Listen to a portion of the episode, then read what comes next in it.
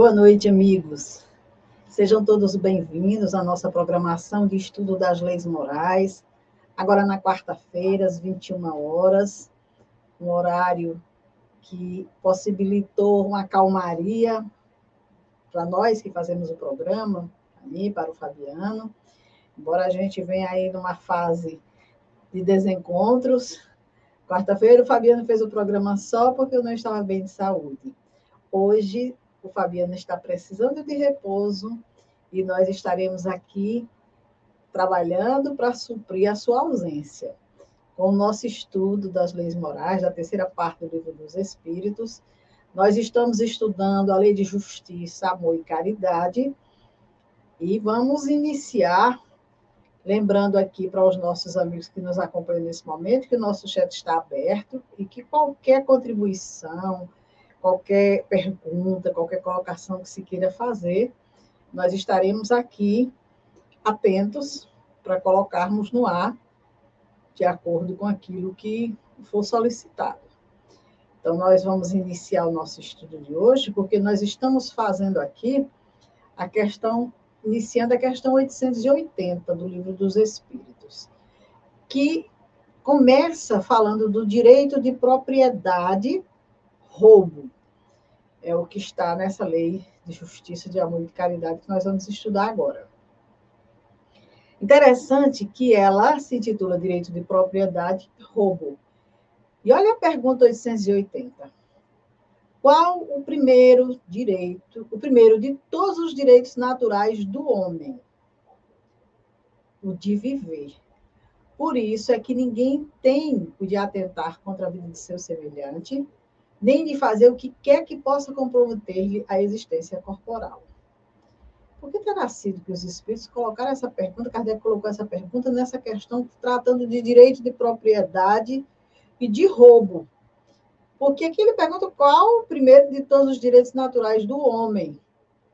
E aí os espíritos respondem o de viver e que ninguém tem o direito de atentar contra a vida de seu semelhante, nem fazer qualquer coisa que possa comprometer-lhe a existência corporal, já deixando claro para nós que a nossa vida, esse instrumento que Deus nos deu, o corpo material, para que a gente vivencie essa experiência, é uma propriedade somente nossa.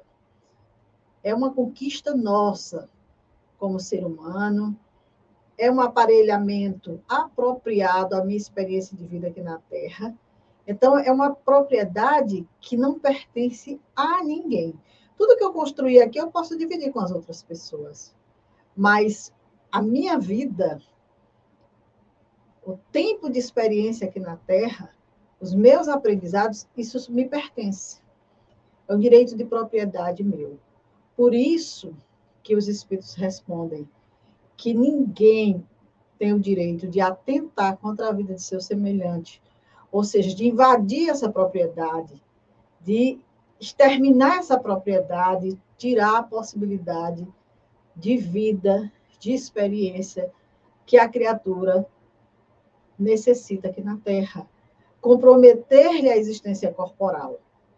Porque nós sabemos muito bem qual a importância dessa existência corporal para todos nós que estamos aqui vivenciando essa experiência na Terra.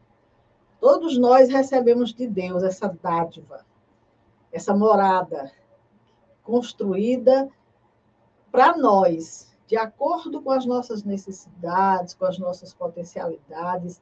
Nenhum ser humano tem a estrutura é, idêntica embora aparentemente todos nós, em termos de corpo, somos iguais. Mas cada um recebeu a sua morada construída, a sua propriedade para habitar durante um determinado tempo na vida, e essa propriedade tem um tempo de validade aqui na Terra. Então, não devemos nunca atentar contra a vida de quem quer que seja, tirar essa possibilidade, comprometer a sua existência, porque esse direito aí é um direito natural do homem, viver. Viver, passar pelas experiências, pelos aprendizados que se faz necessário. Então, mediante essa resposta, Kardec segue perguntando aos espíritos se o direito de viver dá ao homem o de acumular bens que lhe permitam repousar quando não mais possa trabalhar. E aí eles dizem, dá, mas ele deve fazê-lo em família, como a abelha, por meio de um trabalho honesto e não como egoísta. Há mesmo animais que lhe dão o exemplo de previdência. Então, não existe nenhum erro. Deus não recrimina de maneira nenhuma o trabalho do ser humano, o ato dele acumular bens, de querer melhorar sua condição de vida, de ter mais conforto, de ter uma condição de repouso na velhice, vamos dizer assim, ter essa preocupação. Agora, quando ele diz ele deve fazê-lo em família, com um trabalho honesto e não como egoísta, é porque quando nós pensamos nessa condição de melhoria de vida, quando nós pensamos, nós aqui na Terra construímos, nascemos numa família. E ao longo da nossa vivência também vamos construindo uma família, vamos agregando outros seres em torno de nós. Quando não é a família consanguínea, nós temos também a família que nos cerca, a nossa família universal, nós vivemos em sociedade. Então, quando nós estamos é, trabalhando no sentido de adquirir bens honestamente, sem que nessa minha luta eu tenha que tirar de ninguém, eu tenho que usurpar de alguém, eu tenho que deixar alguém em situação difícil. Quando eu estou fazendo isso, isso é claro que é abençoado por Deus. Deus permite.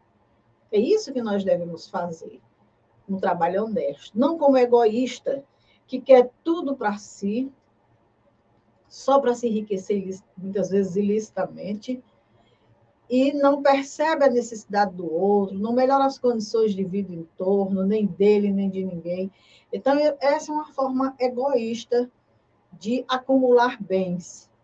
Deus não impede que o ser humano tenha esse tipo de atitude, porque a gente sabe muito bem que ele não impede, nós temos o livre-arbítrio para isso, mas com certeza é, nós não precisamos ter essa prudência, essa previdência que os próprios animais têm de, de zelar, de cuidar por um conforto para que não falte, mas vamos ter cuidado com os excessos, excessos de toda ordem. O que está por trás dessa nossa necessidade de acumular bens?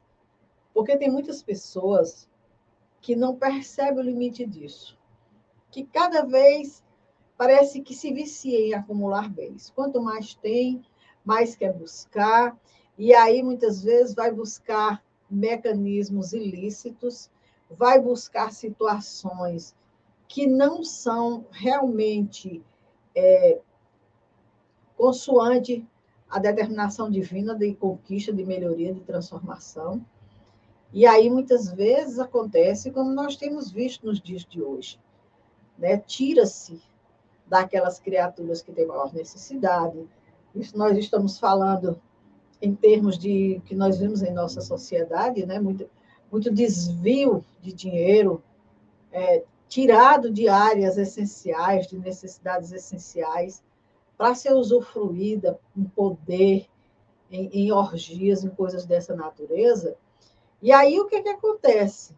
A criatura, para ter esses bens, ele não mede distância de se apropriar, muitas vezes, daquilo que é até necessário para outras criaturas. Então, tudo bem quanto a ele acumular bens para quando estiver não puder mais trabalhar, isso é uma previdência. Mas vamos ter cuidado com os excessos. Quando a gente pensa nisso, a gente pode imaginar que quando nós estamos é, com o pensamento alinhado, equilibrado, as coisas com, com, andam em harmonia. Nós temos saúde para o trabalho, nós temos equilíbrio, nós temos harmonia. Mas não é o fato de acumular tantos bens, muitas vezes passar por necessidades agora, como tem muita gente que faz isso, aguardando para uma velhice que às vezes nem chega. E aí a criatura vai embora, deixa tudo aquilo que acumulou e não consegue ter paz aonde se encontra porque estão gastando meu dinheiro, como muitos dizem de lá para cá, né? Então vamos sim trabalhar, vamos ser previdentes, vamos cuidar da nossa velhice, que a gente não sabe quanto tempo a gente vai ficar aqui na Terra, mas tudo dentro de um equilíbrio, dentro de uma harmonia, trabalho honesto, sem essa questão do egoísmo tão presente em que eu só estou me preocupando comigo. Os outros, problema deles. Muitas vezes Deus nos dá essas condições para que a gente seja um fiel distribuidor disso, né? Que a gente possa organizar trabalho em torno, que a gente possa auxiliar aqueles que estão em dificuldades maiores. E aí, quando nós temos essa noção e assim fazemos, mais e mais chega para que a gente continue sendo esse fiel distribuidor. Então a pergunta segue: tem o homem o direito de defender os bens que haja conseguido juntar pelo seu trabalho? E olha a resposta dos Espíritos. Não disse Deus, não roubarás? E Jesus não disse, dai a César o que é de César? O que, por meio do trabalho honesto, o homem junta, constitui legítima propriedade sua, porque ele tem o direito de defender. Porque a propriedade que resulta do trabalho é um direito natural tão sagrado quanto de trabalhar e de viver. Aqui é uma resposta, um comentário de Kardec nessa questão, porque veja bem, o homem, ele se esforça, ele se doa, ele se dedica, ele tira horas de si para conseguir, vamos dizer, uma propriedade, uma residência, um comércio, um trabalho, seja lá o que for.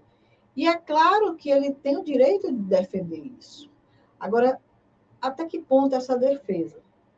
Até que ponto nós vamos é, encontrar esse equilíbrio de defesa desses bens conseguidos pelo trabalho? Porque nós temos visto aí pessoas sendo é, tiradas a propriedade física e a propriedade material. Os ambientes sendo invadidos por criaturas que não têm equilíbrio, que não são harmonizados, que não são pacificados, que acham que têm o direito de investir contra quem quer que seja. E Jesus, Deus disse: não roubarás. E é justamente isso que se está fazendo.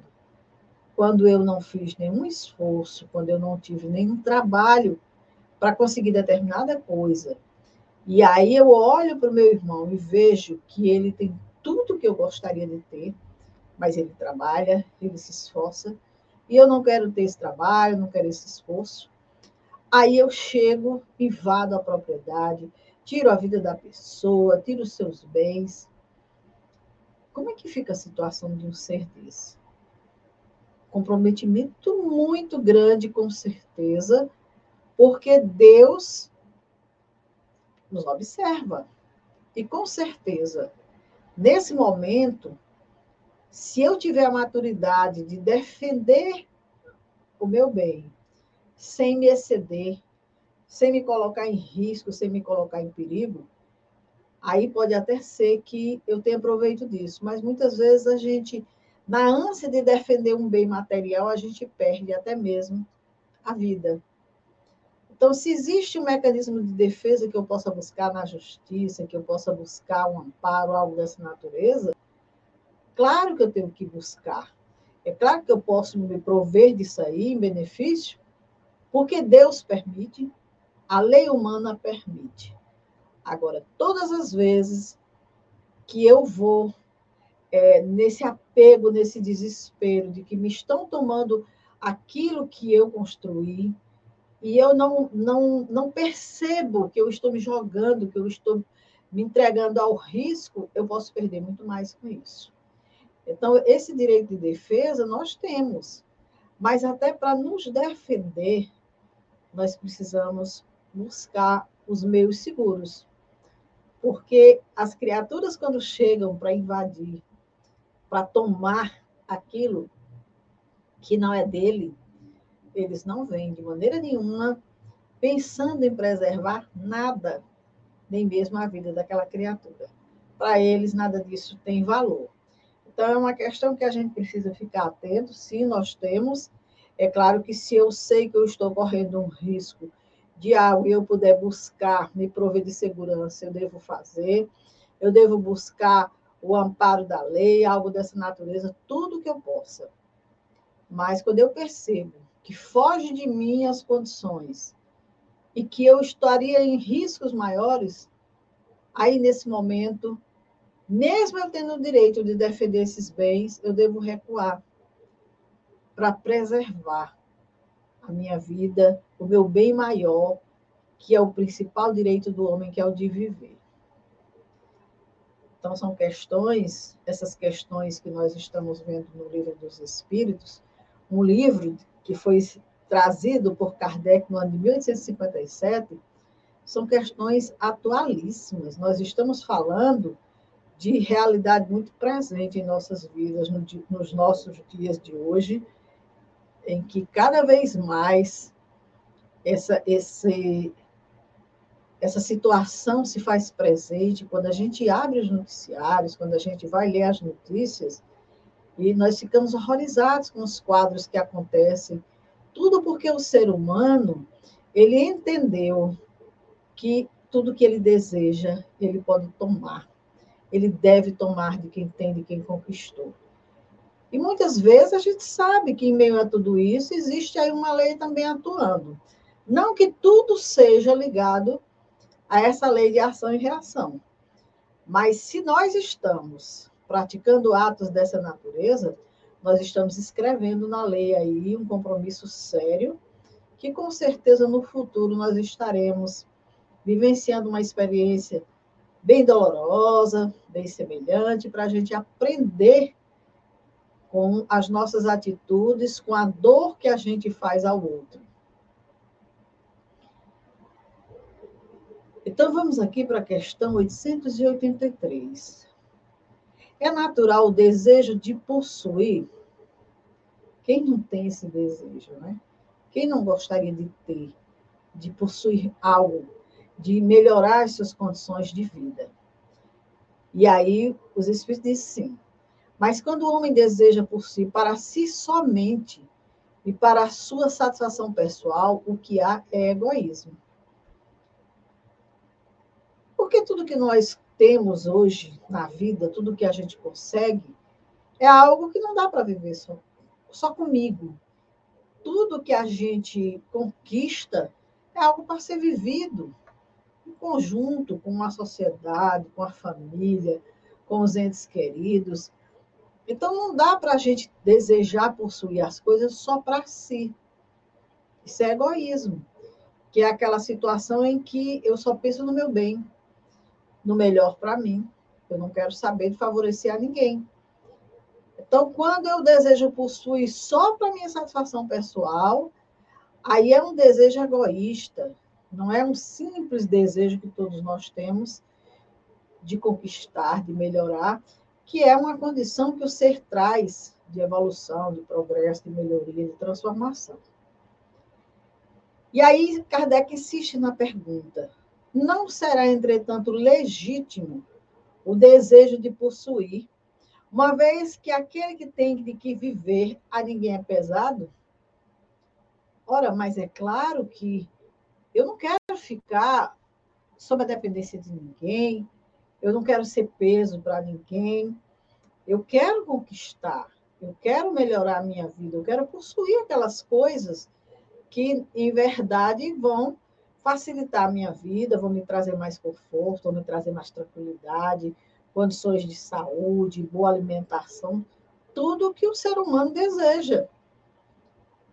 Mas os Espíritos nos dizem: há homens insaciáveis que acumulam bens sem utilidade para ninguém, ou apenas para saciar suas paixões. Julgas que Deus vê isso com bons olhos? Aquele que, ao contrário, junta pelo trabalho tendo em vista socorrer os seus semelhantes, pratica a lei de amor e caridade e Deus abençoa o seu trabalho. Eu acredito que muitos de nós não temos ainda o entendimento dessa lei de Deus, da, do olhar de Deus sobre nós, que nos observa e que percebe as nossas intenções, sabe a, a, o que realmente, qual é o meu sentimento naquele desejo de conseguir as coisas. Porque quando eu é, tenho esse desejo insaciável de acumular bens sem utilidade para ninguém, eu vou ficar a alguém simplesmente visto aos olhos da inveja, aos olhos de um malfeitor, de alguém que deseje retirar de mim aquilo que é, eu externo que tenho, coisas dessa natureza. Então, um bem sem utilidade para ninguém. Que bem seria esse sem utilidade para ninguém?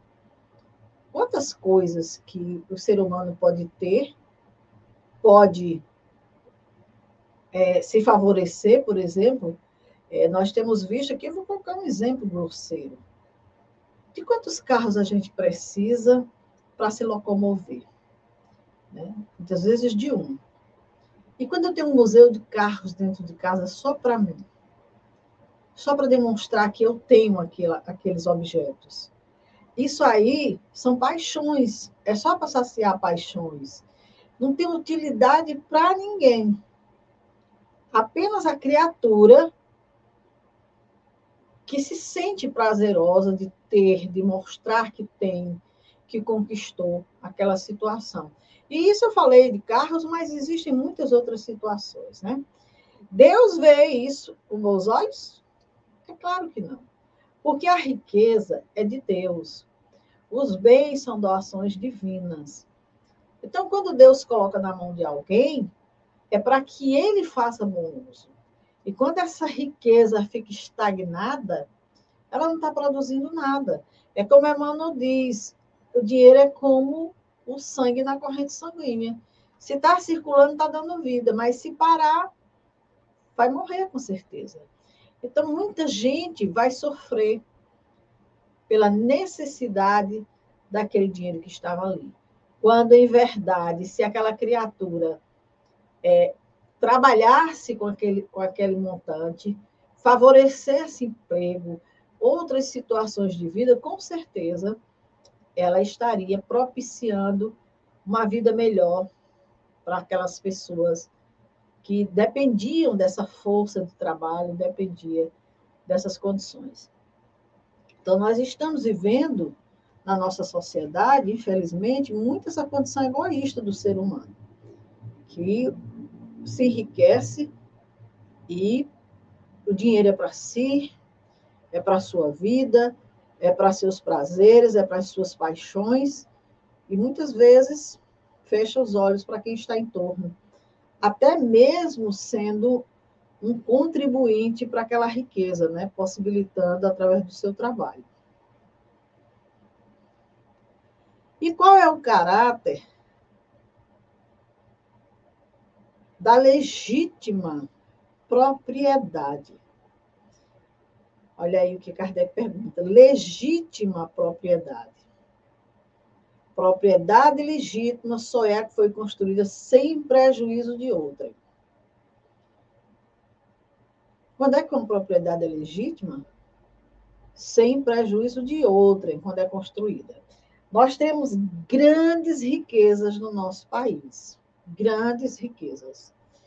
Mas se a gente for buscar lá na história, será que essa riqueza foi construída sem prejuízo de ninguém? Alguém pode dizer assim: ah, minha riqueza é legítima, eu construí, sim. Mas foi sem prejuízo de alguém?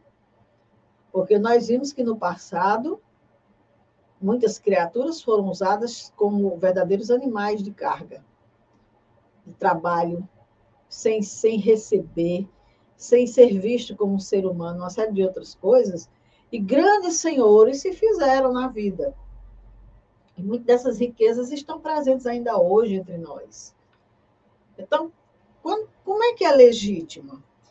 Alguém pode dizer assim: ah, eu recebi uma herança. É uma riqueza legítima, sim. Mas na sua origem, ela é legítima? Ela foi legítima? E aí é que está, justamente a gente nunca sabe como que essas riquezas foram construídas. Simplesmente que tem um débito muito grande com a humanidade e que, quando ela chega até nós, se a gente puder fazer por bem, de alguma forma, favorecer, isso vai ser muito útil para nós e até para aqueles que não fizeram bom uso.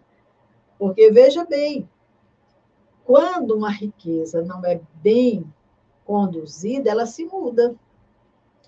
Deus transfere, passa para outras mãos, para que outros possam ter a experiência, possam ter a oportunidade. Então, quando nós estamos abusando dessas aquisições, quando nós não estamos dando devido valor, uma hora a lei nos alcança e tudo é retirado de nós. E aí, essa experiência vai ser vivida agora por uma outra pessoa que se espera tenha a capacidade de fazer melhor do que fizemos. Kardec, comentando essa questão, diz: proibindo-nos que façamos aos outros o que não desejaríamos que nos fizessem, a lei de amor e de justiça nos proíbe, ipso facto, a aquisição de bens por quaisquer meios que lhe sejam contrários. Então, todas as vezes que nós adquirimos, seja qual for o bem, usando de meios ilícitos, nós, com certeza, estaremos submetidos a essa lei de amor e de justiça que nos proíbe fazermos uso dessa forma. Nós estaremos aí diante da lei fazendo um registro grave, sério, aonde nós teremos que se não nessa vida, mas em outro momento, retornar para responder ceitil por ceitil, como disse Jesus. E aí a questão 885, com a qual nós vamos finalizar, será ilimitado o direito de propriedade? Olha essa palavra, ilimitado. Eu posso ter quantas propriedades eu quiser? E aí os espíritos são muito claros. É fora de dúvida que tudo que legitimamente se adquire constitui uma propriedade. Mas, como havemos dito, a legislação dos homens, porque imperfeita, consagra muitos direitos convencionais que a lei de justiça reprova. Essa é a razão por que eles reformam suas leis à medida que o progresso se efetua e que melhor compreendem a justiça. O que num século parece perfeito, afigura-se bárbaro no século seguinte. Então a gente pensa assim: direito ilimitado de propriedade, o que é realmente esse direito ilimitado? Porque no passado, a lei dizia que até aqueles seres eram propriedade dos senhores. Veja como era a lei humana, a legislação dos homens. Muito imperfeita, então, consagrava muitos direitos aos homens: direito de invadir terras, direito de ter, massacrar comunidades e se apropriar daquilo e colocar em seu nome, direito de usar seres humanos como burros de carga, vamos dizer assim, até de tirar a própria vida. Então, a lei humana consagrou muitas coisas, e com isso o homem, ilimitadamente aí, foi trazendo para si riquezas, propriedades, invadindo, tirando. Muitas guerras a gente sabe que ocorrem no mundo ainda hoje por essa questão de invadir, de tomar, de, de aumentar, de se enriquecer. Só que são questões vistas como sendo algo lícito pela justiça humana. Mas a justiça divina, com certeza, não. Então, à medida que nós vamos evoluindo, nós vamos percebendo que o homem também começa a se esclarecer melhor, começa a entender melhor essas questões e começa a ver que, sabe, aquilo que era certo no passado não tinha nada de certo. Estava tudo errado. Aquilo foi abuso de autoridade, aquilo foi abuso de poder, aquilo foi abuso de toda ordem. E a misericórdia divina, com a lei da reencarnação, o que, que faz? Ela nos possibilita voltar ao mesmo cenário, voltar ao mesmo ambiente, para a gente fazer diferente, muitas vezes com as mesmas condições. A gente reencarna no, no mesmo grupo familiar, a gente recebe de herança algo que já nos pertenceu num outro momento. Só que agora está em nossas mãos por uma outra necessidade. E aí nós estamos ali, de repente, trabalhando para fazer melhor, para fazer diferente. Então, a lei, ela trabalha, essa lei de justiça, de amor e de caridade, o propósito dela é nos auxiliar, é nos observar fazendo as coisas erradas e nos conduzir no caminho certo, para que a gente aprenda o que realmente é correto fazer. E a partir daí a gente mesmo vai reconstruindo as nossas estradas. Então, hoje, nós sabemos o quanto é difícil, muitas vezes, adquirir uma propriedade. Tem gente que tem muita dificuldade, que não consegue. A gente não sabe, não vai dizer aqui que essa pessoa já lidou mal com essas condições. Mas tudo tem uma razão de ser. Nada acontece por acaso em nossas vidas. Mas isso não quer dizer que nós devemos nos desestimular, não buscar não perseverar no trabalho, não perseverar no bem, de maneira nenhuma. Agora, todas as vezes que a gente tiver a oportunidade de conquistar algo, que a gente se pergunte muito bem se eu estou fazendo aquilo de forma lícita, se eu estou com a minha atitude atraindo algum compromisso grave, se eu estou registrando diante da lei algum débito aí que eu vou ter que responder ceitinho por ceitinho.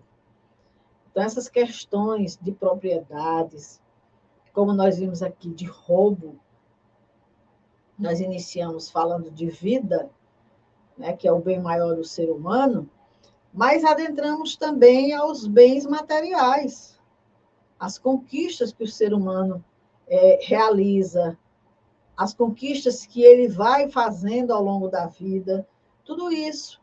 Nada, nada é, é proibido diante de Deus, tudo é permitido. Mas contanto que a gente aprenda a fazer de uma forma lícita, sem prejudicar ninguém, sem retirar de ninguém a oportunidade. E aí sim será uma propriedade legitimamente constituída. Então, meus amigos, nós vamos ficar por aqui. A nossa conversa hoje foi curta não tivemos aqui a companhia do nosso amigo para nos auxiliar nos comentários, trazer a sua fala, que sempre contribui muito conosco. Mas, se Deus quiser, na próxima quarta-feira, ele estará em condições de retomar e nós estaremos retomando aqui o nosso trabalho. Então, por hoje, nós vamos encerrar, desejando a todos vocês uma boa noite, muita paz, que Jesus nos abençoe permaneça com todos nós e que a gente possa refletir sobre essas questões que nós acabamos de falar aqui, que nós acabamos de rever. Então, fiquem com a nossa programação, uma boa noite e até a próxima quarta-feira,